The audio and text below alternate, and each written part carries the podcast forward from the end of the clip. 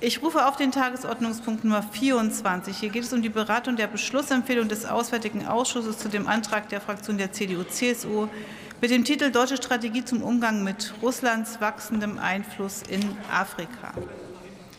Hierzu ist es verabredet, 39 Minuten zu debattieren.